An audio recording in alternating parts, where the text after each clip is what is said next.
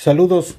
Quiero comentar el tema de la abjuración, retractación masónica de el general Porfirio Díaz y que es motivo de debate, pero que en las filas masónicas a la pregunta de si eso fue cierto o fue falso no se contesta con evidencias, con documentos, con argumentos, se contesta con frases hechas por ejemplo, un masón nunca renuncia, un masón nunca deja de serlo. Eh, imposible renunciar a los conocimientos de la masonería. Y ese tipo de frases hechas, perfectamente prescindibles, que no sirven de absolutamente nada para saber si el general Porfirio Díaz, masón, renunció o no, se retractó o no, abjuró o no. Eh, pero lamentablemente así contesta la masonería, así contestan los masones. Los masones tradicionales, sobre todo, corrijo o puntualizo. Los masones tradicionales, ese tipo de frases hechas que no llevan a ninguna parte. El punto es que si el general eh, eh, abjuró y se retractó sí o no, y saber si eso fue cierto. No se puede contestar a eso diciendo, un masón nunca renuncia. Eh, eso no conduce a nada. Eso, eso no prueba nada, eso no puntualiza el hecho concreto del sí o del no. Eh, eh, ¿Cómo se tenía que contestar? Sí, en el archivo tal, de tal parte, en tal libro, en tal carta, en tal biografía, en tal hemeroteca, está la renuncia o la retractación o la abjuración de tal fecha y ha sido compulsada, se da por buena o se da por mala, y sus sucesores o sus amigos de la época u otros masones han dicho que eso fue cierto o que eso fue falso. Y,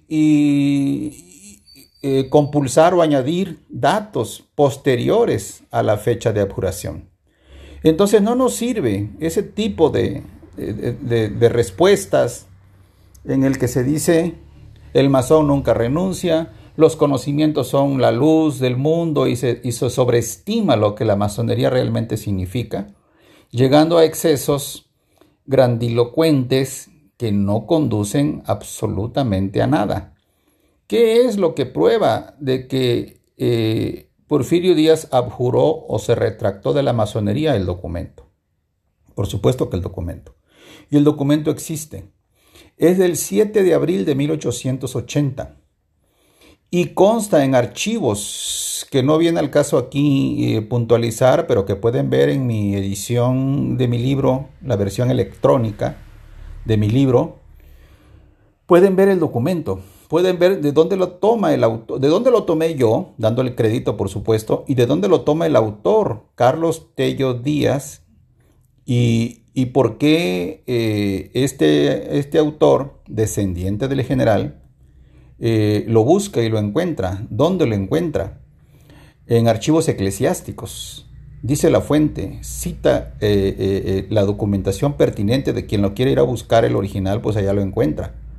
En el caso mío no, no voy a ese extremo, me basta el documento que reproduce Carlos Tellos Díaz en su obra monumental sobre Porfirio Díaz. Esa cita, ese documento yo lo reproduzco en mi libro en la versión electrónica. Yo no tuve la oportunidad de publicar una versión en papel, pero sí está en la versión electrónica. Y ahí verán cómo eh, Carlos Tello Díaz se pregunta, ¿por qué hizo esto el general? ¿Por qué se vio la necesidad de mentir? ¿Por qué mintió? Eso dice, palabras más, palabras menos, Carlos Tello Díaz. Y entonces el documento existió. El documento existe si es que no lo han destruido y yo creo que no porque todavía lo, lo registra Carlos Tello apenas en este siglo XXI. Eh, sus, obras, sus dos, su, obra monumental sobre Porfirio Díaz es reciente. Entonces ahí está el escrito, dice las razones de la retractación y dice la fuente, eh, Carlos Tello Díaz. Y yo me digo, eh, para responder a la pregunta, ¿Existió la juración a retractación? La respuesta es sí. Tiene fecha de 7 de abril de 1880. ¿Cuándo escucharemos que un masón eh, responda con cosas puntuales y no con frases hechas. Lo mismo es el caso de Miguel Hidalgo. Era liberal, entonces era masón. Esa es una respuesta, frase hecha. Otra respuesta es, era masón sin mandil. ¿Y eso qué es el masón sin mandil? Esas cosas no existen. O existe la prueba documental, o existen las conjeturas verosímiles, eh, o existen los testimonios. Nada de eso hay en el caso de Hidalgo, pero se contesta con frases hechas. No hay manera de probar que Hidalgo tuvo relación con las logias, ni con la masonería, ni con masones. No hay pruebas de ningún tipo en ese sentido, de ningún tipo en ninguna parte. Se responde al caso de Hidalgo con frases hechas.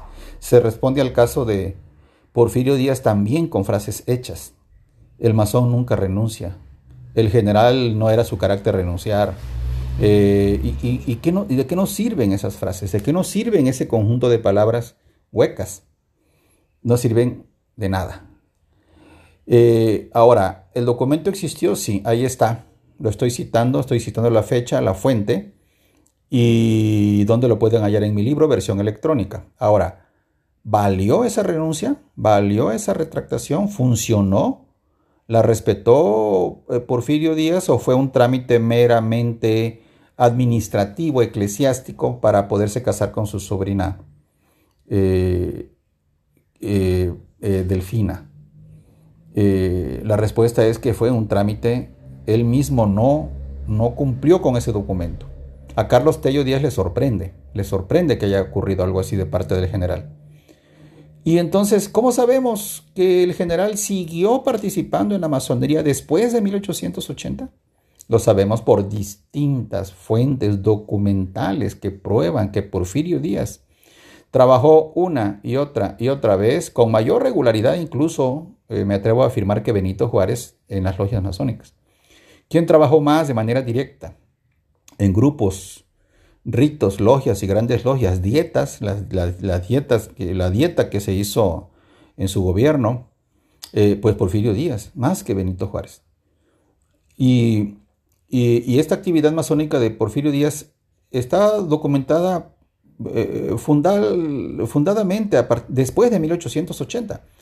De menos estoy, estoy eh, compartiendo en mis redes sociales la militancia masónica del general Díaz en la Asociación de Masónica de Veteranos de la Costa del Pacífico, American Veteran Association of the, Pacific Coast, la Costa del Pacífico, una agrupación masónica de la Costa del Pacífico que tenía al general Porfirio Díaz como vicepresidente de ese grupo en 1901.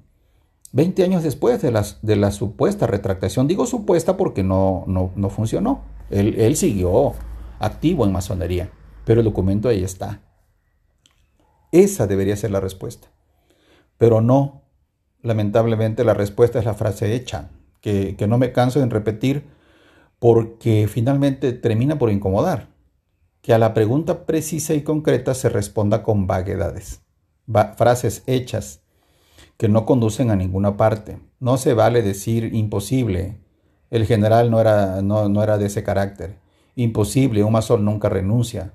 Imposible porque eh, eh, el masón eh, bien iniciado ha recibido tanta luz y tanta sabiduría que no se le permite, etcétera, etcétera, etcétera. Cosas que no conducen a ninguna parte.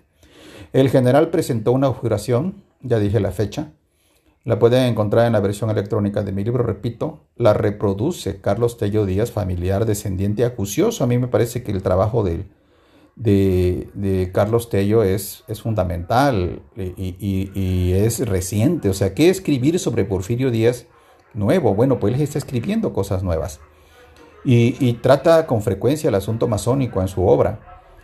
Eh, yo recomiendo ampliamente su trabajo porque es un trabajo que a pesar de machacar a Porfirio Díaz de nuevo como tema de estudio, encuentra cosas novedosas, trata el tema de una manera ágil y fresca. Recomiendo ampliamente el libro. Y quien quiera ver el original, bueno, no el original, pero sí la transcripción original de la retractación, puede ver ese libro, directamente el de Tello Díaz o indirectamente el mío en la versión electrónica. Allí encontraremos que sí, que el general Porfirio Díaz sí presentó una retractación, ya dije la fecha, y que eh, no le hizo mayor caso porque él siguió trabajando en la masonería. Esa es la historia de esa retractación, abjuración. Y para aclararlo, vuelvo a decirlo, las frases hechas de los masones tradicionales no nos sirven para absolutamente nada. Gracias y hasta la próxima.